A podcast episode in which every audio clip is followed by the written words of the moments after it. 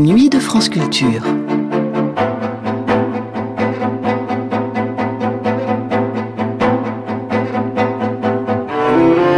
Les nuits de France Culture, une mémoire radiophonique.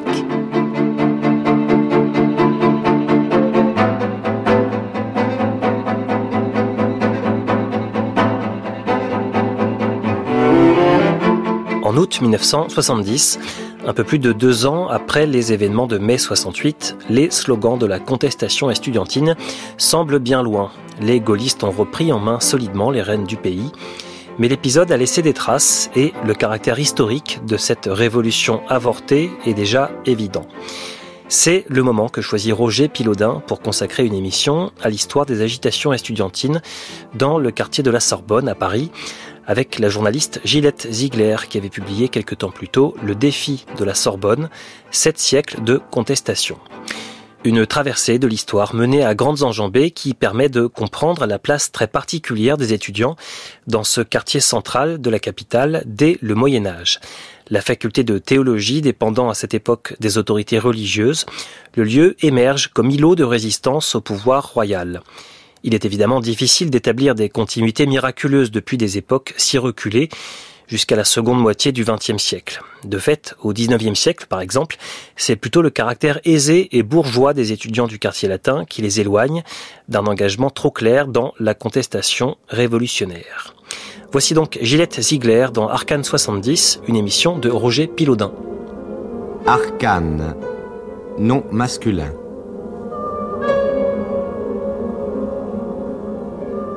Arcane, terme d'alchimie.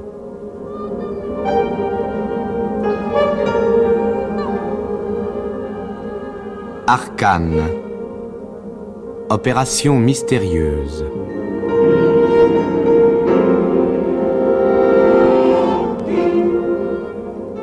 Arcane. Étymologiquement arcanus, secret.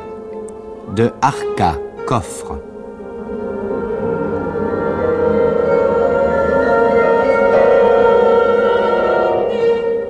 Arcane, qui est caché dans le coffre et par conséquent caché à tous les yeux.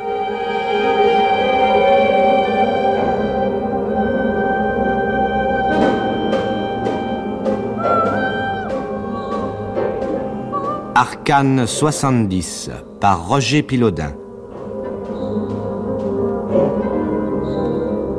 Aujourd'hui, Arcane de la contestation.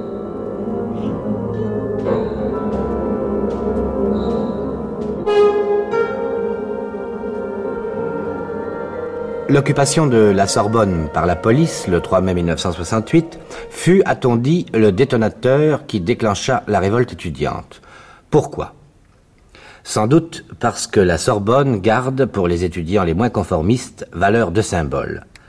De nombreuses luttes l'ont opposé aux autorités, que ce soit le pape, le roi de France euh, ou, ou ses prévôts de police, toujours au nom de la liberté. Son histoire tout entière est tissée de drames, de persécutions, de révoltes, et jusqu'au XIXe siècle où elle devint ce qu'on a appelé la tribune retentissante du haut de laquelle les maîtres parlaient à toute l'Europe, et jusqu'au XXe, où elle abrita sous l'occupation allemande une renéo clandestine et fournit le matériel des premiers explosifs utilisés par la résistance. Eh bien, c'est cette histoire de la Sorbonne que retrace Gillette Ziegler, sans la séparer de celle des étudiants de Paris, de leur contestation et de leur violence, qui permettait d'obtenir, il y a plus de sept siècles, les premières libertés universitaires et ceci dans un livre publié chez Julliard et intitulé Le défi de la Sorbonne. Eh bien, à quelle date remonte la naissance de cette université? C'est la première question que Jean-Louis Cavalier a posée à Ginette Ziegler. En réalité, on peut dire que l'université est née au XIIe siècle. Il y avait déjà des écoles qui étaient les écoles du cloître Notre-Dame, où l'on enseignait les sept arts libéraux, euh, surtout à des clercs. Et c'est Abélard qui, s'étant révolté contre certaines théories de ses professeurs, a entraîné une partie de ses étudiants, une grande partie, sur la rive gauche et dans la rue du Foire et dans les petites rues du quartier latin. Et c'est là, pour ainsi dire, qu'est née l'université et euh, le quartier. C'est cela, mais ça vient beaucoup plus précisément, je crois, de la première association élève-professeur, pour ainsi dire. Oui, si c'est produite alors un peu plus tard.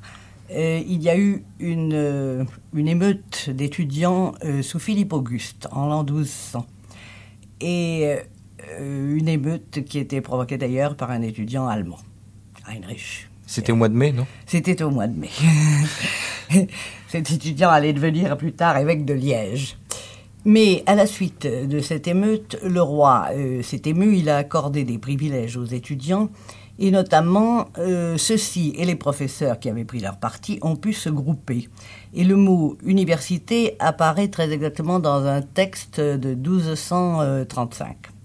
Quels étaient ces privilèges accordés aux étudiants? Eh bien, d'une part, ils étaient exempts d'impôts et de douanes, qui était logique parce que la plupart étaient pauvres. Et d'autre part, ils ne relevaient pas de la justice royale il relevait à partir de Philippe Auguste des tribunaux ecclésiastiques, des clercs, comme la plupart étaient eux-mêmes clercs, et ils n'avaient à répondre de leurs actes que devant ces tribunaux. Plus tard, ils ont eu d'autres privilèges, c'est-à-dire qu'on, comme ils louaient ceux qui pouvaient des chambres chez l'habitant, on a fixé le prix maximum des loyers. Et euh, toute infraction était sévèrement punie. Ils avaient aussi le privilège de pouvoir voyager en France et même à l'étranger. Alors qu'il y avait une guerre, par exemple, entre la France et l'Angleterre, euh, il y avait des étudiants anglais en France et des étudiants français en Grande-Bretagne. C'est pas tellement étonnant puisque c'était un enseignement latin euh, qui était donné. Alors euh, la langue était universelle, c'est pour ça qu'on a dit le quartier latin et tous se comprenaient. Il, en, il venait enfin beaucoup d'Allemands, d'Italiens, d'Espagnols. Il y avait d'ailleurs quatre nations. Les étudiants étaient rangés en quatre nations. Vous donnez là une, une, chanson qui était chantée par les étudiants. Sorbonne, la bonne dame, donne à ses élus trois biens les livres, la table et le logis. Une société charmante, une règle bienfaisante, la paix, la béatitude. Alors on leur donnait les livres, la table et le logis. Et le logis. C'était à l'origine, et sous euh, Louis IX, euh, un collège qui avait été fondé pour les étudiants justement très pauvres. Et c'était le roi qui payait une petite pension à chacun. Et puis la Sorbonne s'est agrandie, d'ailleurs à peu près sur l'emplacement de la Sorbonne actuelle. Et euh, elle a acheté des maisons et elle a pu recevoir des pensionnaires payants euh, qui justement aidaient à, entretenir les autres. Alors c'est devenu un grand collège avec euh, quand même euh, de nombreux étudiants, enfin et professeurs, parce que certains étudiants restaient ensuite, ils étaient hôtes puis associés de la Sorbonne et ils devenaient ce qu'on a appelé ces messieurs de la Sorbonne, c'est-à-dire les professeurs titulaires. Mais à l'origine, la Sorbonne, c'était surtout une école de théologie et ensuite de lettres. Le droit à la médecine sont restés séparés toujours. Et alors, vous dites qu'il dépendait de l'autorité religieuse. Est-ce qu'il dépendait alors du pape?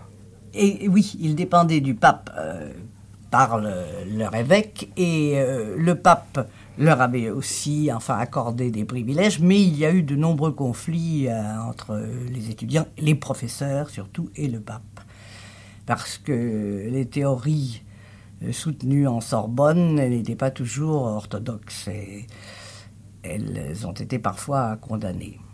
Au fond, ils ont dû euh, avoir un écho de ces fameuses querelles entre les empereurs et le pape, euh, le pouvoir temporel et le pouvoir euh, spirituel. Oui, certainement. De même qu'il y a eu entre les rois de France et le pape aussi des conflits. Et généralement, la Sorbonne, comme l'Église de France, tenait pour le roi. Mais il y a eu notamment, toujours sous Louis IX, une hérésie assez fameuse qui était celle de Sigère de Brabant, euh, qui s'inspirait d'ailleurs des théories du philosophe arabe Averroès, et qui était une théorie en somme matérialiste, disant que la matière est une, éternelle, soumise à de perpétuels changements, et disant aussi qu'on ne peut arriver à la vérité que par la science, et non par la foi, ce qui était évidemment euh, terrible pour les ecclésiastiques et le pape. Vous dites c'est presque une première condamnation du marxisme avant la lettre. Avant la lettre. Et alors, euh, la, Sorbonne vient de Robert de Sorbon. Alors, comment ça s'est passé euh? Eh bien, bah, je crois que c'était surtout. Enfin, il avait certainement pitié des étudiants pauvres, mais il n'aimait pas les moines. Et les moines ouvraient leur couvent aux étudiants. Et c'était un peu pour lutter contre cela, pour faire un enseignement, non pas laïque, mais enfin libre des couvents, qu'il a demandé au roi de lui donner cette maison et qu'il a fondé son collège. C'était un chapelain d'ailleurs, il avait euh, une certaine fortune, enfin il a financé les, premiers aménagements de la Sorbonne, et son nom est resté très populaire, et l'examen qu'on passait pour l'entrée s'appelait la Robertine. Et alors, euh, on va un petit peu survoler euh, quelques siècles là, où on peut y rester. Avec, par exemple, on peut rappeler l'histoire de Rabelais. Enfin, on a fouillé sa chambre. Mais ça, c'était dans un couvent. C'était à l'époque où on avait euh, interdit la lecture des auteurs grecs, jugés dangereux. Et il en avait beaucoup. Il a été dégoûté d'ailleurs, il a quitté son couvent. Et il a écrit ses livres. Et ses livres ont été euh, condamnés par la Sorbonne. Aussi, euh, il la couvre d'imprécations à plusieurs reprises et il euh, critique l'enseignement qui y était donné, qui était devenu vraiment très dogmatique et très insuffisant aussi pour les jeunes gens. L'étude de Gargantua selon la discipline de ses professeurs sorbonnagres.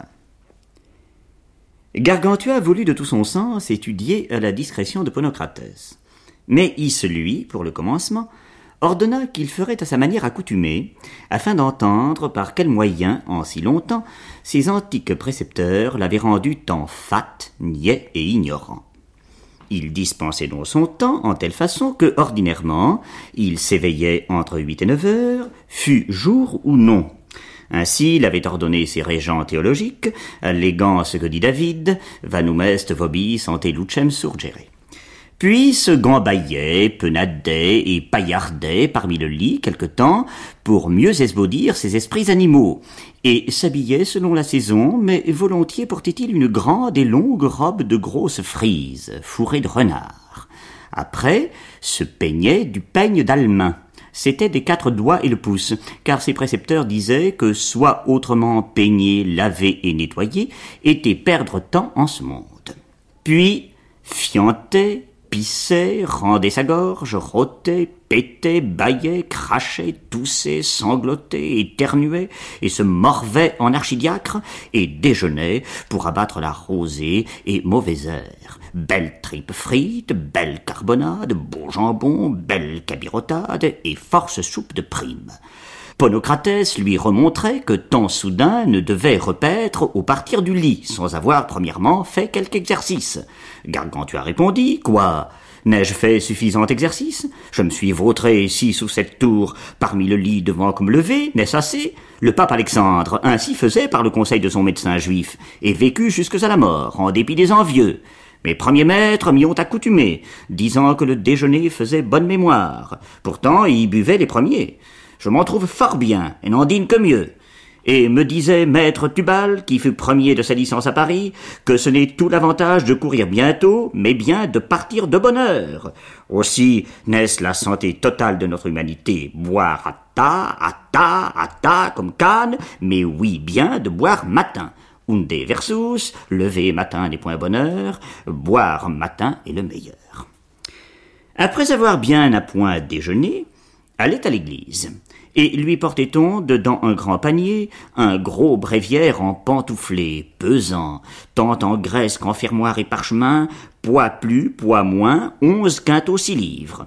Là, oyez vingt et six ou trente messes. Cependant venait son dix heures d'heure en place, en paltoqué, comme une dupe, et très bien antidoté son haleine à force sirop vignola avec qui celui marmonnait toutes ses kyrielles, et tant curieusement les épluchait qu'il n'en tombait un seul grain en terre. Au partir de l'église, on lui amenait sur une traîne à bœufs un farat de patenôtre de Saint-Claude, aussi grosse chacune qu'est le moule d'un bonnet, et se promenant par les cloîtres, galeries ou jardins, en disait plus que seize ermites. Puis étudiait quelques méchantes demi-heures, les yeux assis dessus son livre, mais comme dit le comique, son âme était en la cuisine. Alors on a l'impression qu'il y a un petit flottement et qu'au XVIIe siècle, la fameuse querelle entre jansénistes, jésuites va parcourir un petit peu. Elle a eu beaucoup d'écho à, la Sorbonne où il y avait des jansénistes. Euh, qui, euh, bon, plus ou moins, se sont inclinés ou sont partis. Euh, ça a troublé évidemment, je dirais plus les professeurs que les étudiants en réalité. Cela s'est apaisé, c'est-à-dire que à la mort de Louis XIV, le régent a cessé de condamner le jansénisme et d'ailleurs le protestantisme et alors, chez les professeurs, ça a été une explosion de joie. Il y a eu de grands discours prononcés sur la liberté de penser, sur la liberté d'écrire. Et ça a été une période assez libérale, en somme. Mais ce qui est caractéristique, c'est comme vous dites, c'est que les, étudiants se désintéressent de ces batailles théologiques. Oui, les étudiants euh, généralement manifestaient euh, pour obtenir une réforme tout de même de, des examens, des matières qui leur étaient enseignées. Mais euh, des grandes querelles théologiques, on ne trouve pas tellement d'écho dans les milieux étudiants. Ce sont plutôt les querelles politiques qui les passionne, et alors un peu plus tard, enfin, euh, d'ailleurs, euh, dès la Révolution française, puisqu'il y a eu des étudiants euh, parmi le peuple qui montaient à l'assaut de la Bastille. Mais est-ce qu'au XVIIIe, puisqu'on y est, les idées nouvelles, les idées des philosophes, l'esprit des Lumières ah oui, va faire son entrée? Elle pénétrait tant bien que mal, enfin, à la Sorbonne et à l'université. Euh, Rousseau, Voltaire, enfin, avaient été condamnés, mais ils étaient très lus. Et euh, finalement, euh, la Sorbonne rappelle toujours qu'elle a permis de soutenir une thèse qui était un, quand même une apologie des libertés et une critique, en somme, du régime royal. Alors on a l'impression, disons que de 1200 à jusqu'à 18e siècle, Qu'à un cas, la, Sorbonne a un statut un peu bizarre entre la, puissance royale, l'Église. Enfin, il faut attendre vraiment euh, Napoléon, je crois, pour. Euh, euh, oui, ah bah, Napoléon, il a supprimé ce qui réglait les choses. Enfin, mais il a, il a réglementé l'université. Mais la, Sorbonne était provisoirement hors de jeu. Elle servait de, de foyer à des ménages d'artistes, d'ailleurs. Ah bon? Et euh, alors il y avait une université réglementée un peu comme elle est aujourd'hui d'ailleurs, et euh, qui avait pour but de former des fonctionnaires euh, instruits et zélés et dociles. Oui. Maintenant, après 1815, nous avons deux petites révolutions, là, 1830 et 1848. Alors c'est tout le problème de la restauration, les idées libérales qui font leur apparition. Et surtout après 1830, on a l'impression qu'il y a déjà des, groupuscules qui se forment. Euh, oui, c'est-à-dire dès, la Restauration, il y a eu euh, un grand, comment dirais-je, élan républicain peu après le retour des, des Bourbons. C'est, je crois, en 1821 que des jeunes gens avaient formé une société secrète sur le modèle des Carbonari italiens c'était à l'origine des étudiants, puis sont venus euh, des officiers, des bourgeois, des employés, contre les Bourbons. Alors là, ont commencé les sociétés secrètes qui par la suite se sont euh, développées, ont pris des noms variés, euh, Société des familles, Société des saisons. Mais l'université, le quartier latin bouillonnait à cette époque, notamment euh, avant 1830, les émeutes qui éclatent sont provoquées toujours par des étudiants qui, veulent, manifestent à la Chambre et qui veulent euh, suivre le cortège d'un libéral conantaire. Et puis alors qui prennent part à la révolution de 1830, en tête, on peut dire, des manifestants et qui manifeste au cours aussi, qui se déroule à la Sorbonne, au cours de, Victor Cousin, qui à l'époque euh, est un libéral. Victor Cousin a même été arrêté euh, au cours d'un voyage qu'il a fait en Allemagne. Il a été arrêté sous l'accusation d'être en relation avec des révolutionnaires allemands. Il y en avait aussi, il a été mis en prison Et on a su plus tard que c'était à la demande du ministre de l'Instruction publique de Paris qu'il l'avait signalé à ses collègues euh, prussiens. Il a été euh, libéré, enfin, il s'est calmé. Et il a contribué à propager à la fois une certaine forme enfin, de liberté de pensée euh, politique et une philosophie spiritualiste qui est restée à la mode dans l'université pendant à peu près tout le 19e siècle.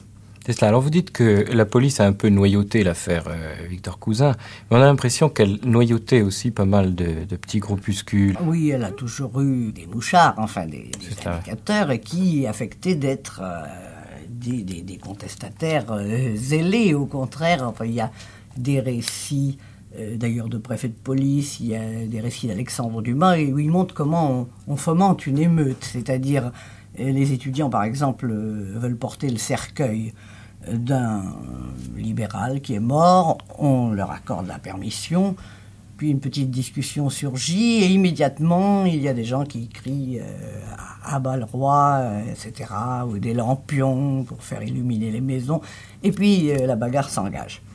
Et il y a un préfet de police qui avait été tout étonné de voir parmi les manifestants, avec les étudiants, deux ou trois bagnards qu'il avait arrêtés, enfin condamnés et qui jouaient leur petit jeu.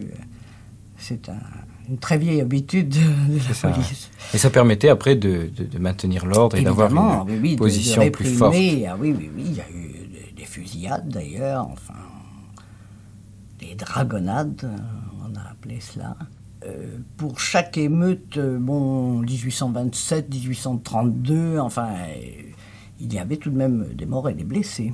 Et puis alors, à la fin euh, du 19e siècle, l'affaire Dreyfus a également mobilisé euh, quantité de professeurs et quantité de jeunes. Et il y a eu, par réaction, l'action française et les camelots du roi qui ont tout de même alimenté la, chronique pendant un certain temps, qui organisaient alors des chahuts, euh, entraient dans les classes, giflaient le professeur, enfin, etc., accusés d'être Dreyfusards.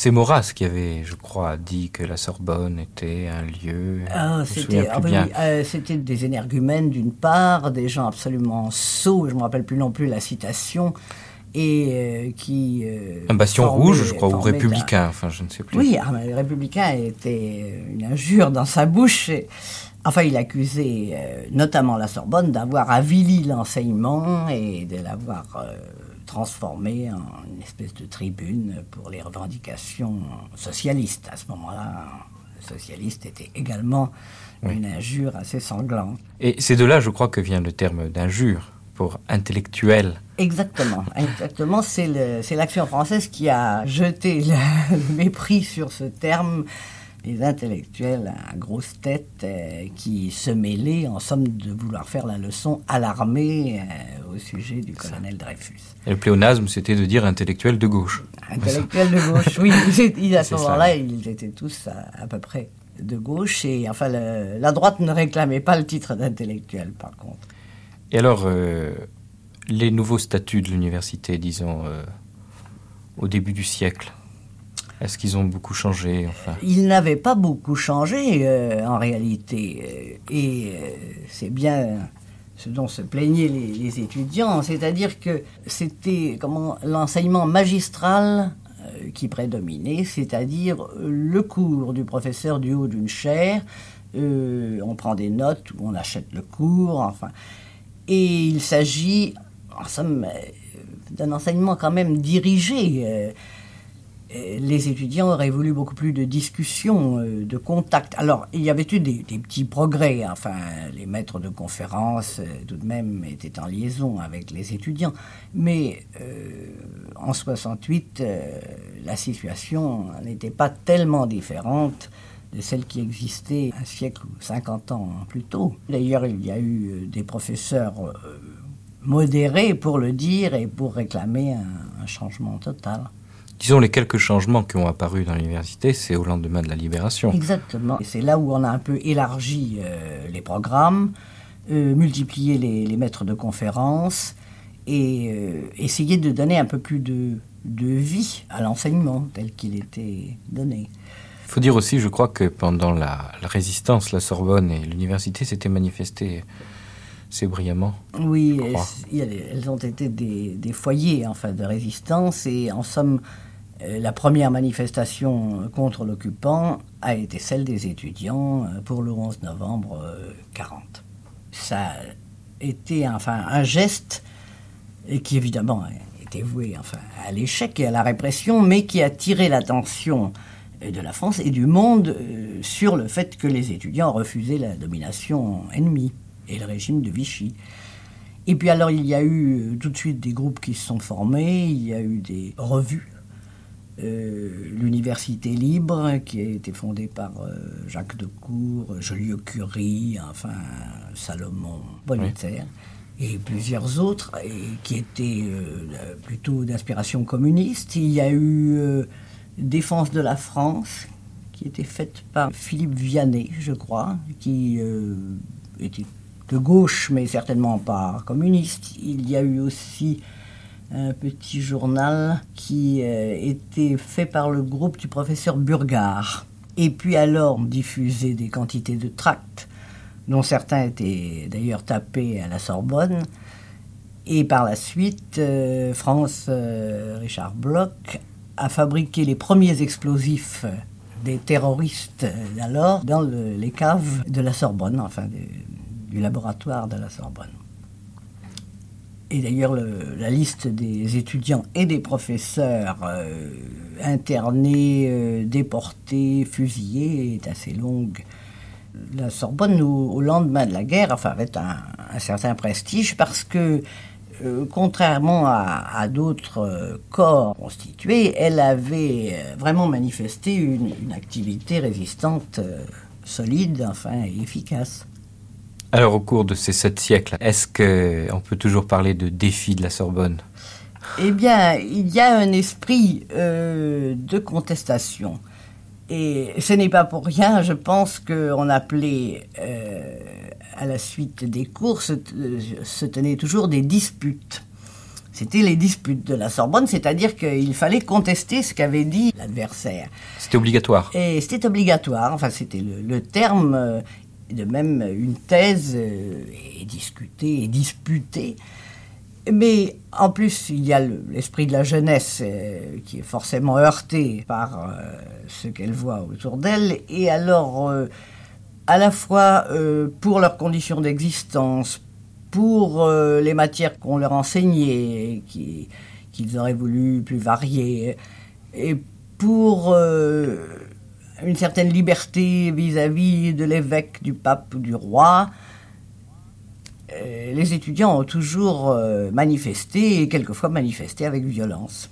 Mais enfin, ils n'ont pas toujours été à la pointe non plus. Enfin, non. Toutes ces condamnations euh, théologiques. Ils ont en général enfin, soutenu les professeurs dans les controverses théologiques.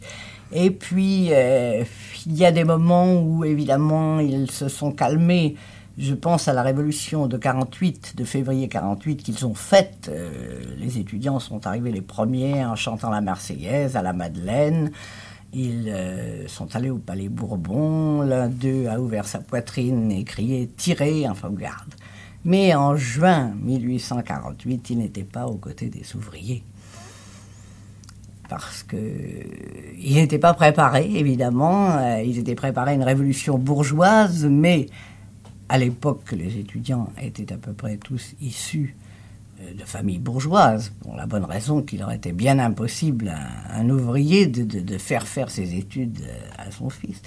Et ce qu'on appelle le peuple les effrayait à ce moment-là se sont ressaisis depuis. Est-ce qu'il y a des anecdotes autour de la commune? La Sorbonne et la commune? Euh, Non, euh, en réalité, la Sorbonne, euh, pendant la commune, n'a pas agi ni réagi. Il faut dire que quand la guerre de 70 avait éclaté, les étudiants étaient en vacances. la plupart partaient en vacances. bien. Et ensuite, il y a eu le siège de Paris euh, la faculté pratiquement n'a pas recommencé à, fonctionner normalement. Parmi les communards, il n'y a pas beaucoup d'étudiants. Bien qu'il y ait euh, des fils de bourgeois, enfin comme, comme Vaillant, comme... mais euh, leur rôle dans la commune, en réalité, ils étaient dispersés à ce moment-là dans la France et on ne peut pas dire que les étudiants aient joué un rôle important. Et alors, est-ce qu'on peut dire que 68, puisque votre livre va jusqu'en mai 68, est-ce que c'est une manière de, de, tirer au clair, disons, de théoriser sept siècles de contestation?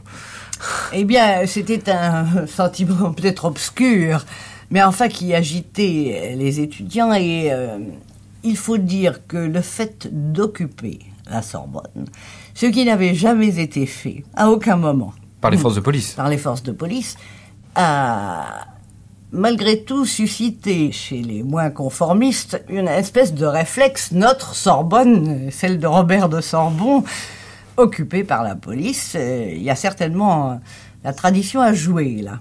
Et puis il y avait d'autres raisons, évidemment. Les étudiants portaient des pancartes, vous vous en souvenez, non, la commune n'est pas morte. Donc à ce moment-là, ils avaient retrouvé l'élan des communards. Et en somme, on ne peut jamais renier tout à fait le passé. Oui, en fait, c'est ce qu'on a vu au cours de ces, de ces sept siècles. Il y a eu continuellement oui, soit une remise en question parce qu'il y avait l'autorité du pape et du roi, cela. soit après une remise en question pour euh, les idées, enfin le contenu des programmes, et on retrouve un petit peu ce...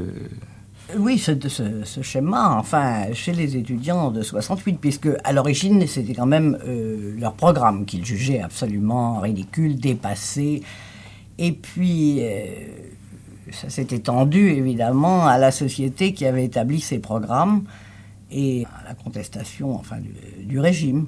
Alors si l'on veut conclure, la, la, Sorbonne a toujours euh, défié. Oui, elle a joué un rôle certainement de, ferment qui euh, agitait euh, d'une part le quartier latin, qui finissait par agiter Paris d'ailleurs. Et quand on disait les étudiants descendent, immédiatement tout le monde se disait il va se passer quelque chose. Et en somme, elle a contesté euh, quantité d'idées fausses, euh, elle a aidé à rétablir euh, souvent la vérité, et le sort des étudiants s'est amélioré de son fait. Elle n'a jamais été, euh, sauf peut-être euh, au XVIIe siècle, et encore il y a eu la contestation enfin, théologique du jansénisme, elle n'a jamais été une une servante docile du pouvoir. Alors la Sorbonne reste au milieu du quartier latin comme un défi. Je pense, oui. Enfin, elle a été en tout cas au, centre des préoccupations en 68 et c'est vrai qu'on faisait toujours allusion à la Sorbonne, euh, alors qu'en réalité, c'était toute l'université, c'était Nanterre, c'était la province qui était en révolte. Le tableau de Paris, Jules Vallès, le quartier latin, fin de la légende. Comme nous sommes loin du temps où l'on aurait pu symboliser ce quartier-là par un groupe sculpté dans de la terre de pipe, et représentant un grand garçon en habit à la française et en béret rouge, qui embrassait une fille en bottines de coutil et en bonnet de linge, l'étudiant et la grisette. Sans doute il y avait du pittoresque dans ce débraillé, et par moments on se serait cru dans un quartier du Moyen Âge, quand on entendait les ébats de ces escaliers. Mais il y a trente-cinq ans déjà que le spectre de Banco se tenait comme un cipale au fond du bal.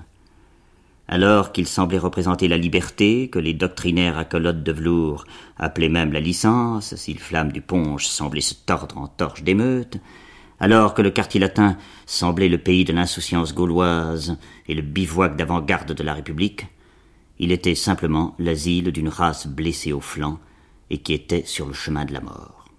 Ces étudiants étaient les rejetons de cette petite bourgeoisie qui avait grandi à l'ombre de la Révolution française et, sous le parapluie de Louis-Philippe, fait son magot.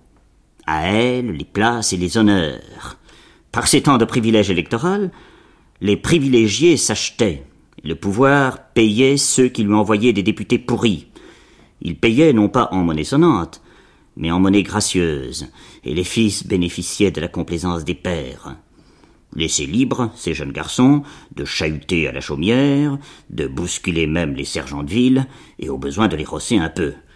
On fermait les yeux sur les bris de clôture et les bris d'agents.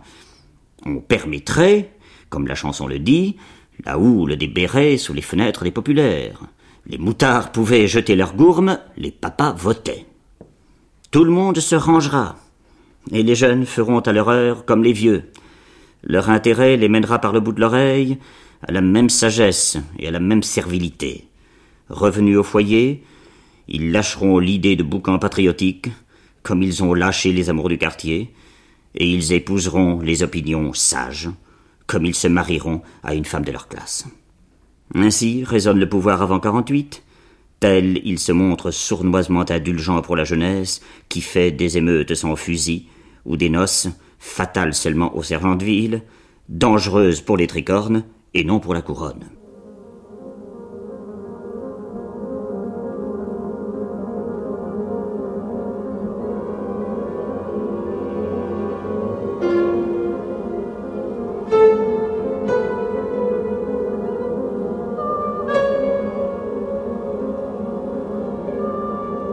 C'était Arcane 70, Arcane de la contestation, une émission de Roger Pilaudin avec Gillette Ziegler et Jean-Louis Cavalier.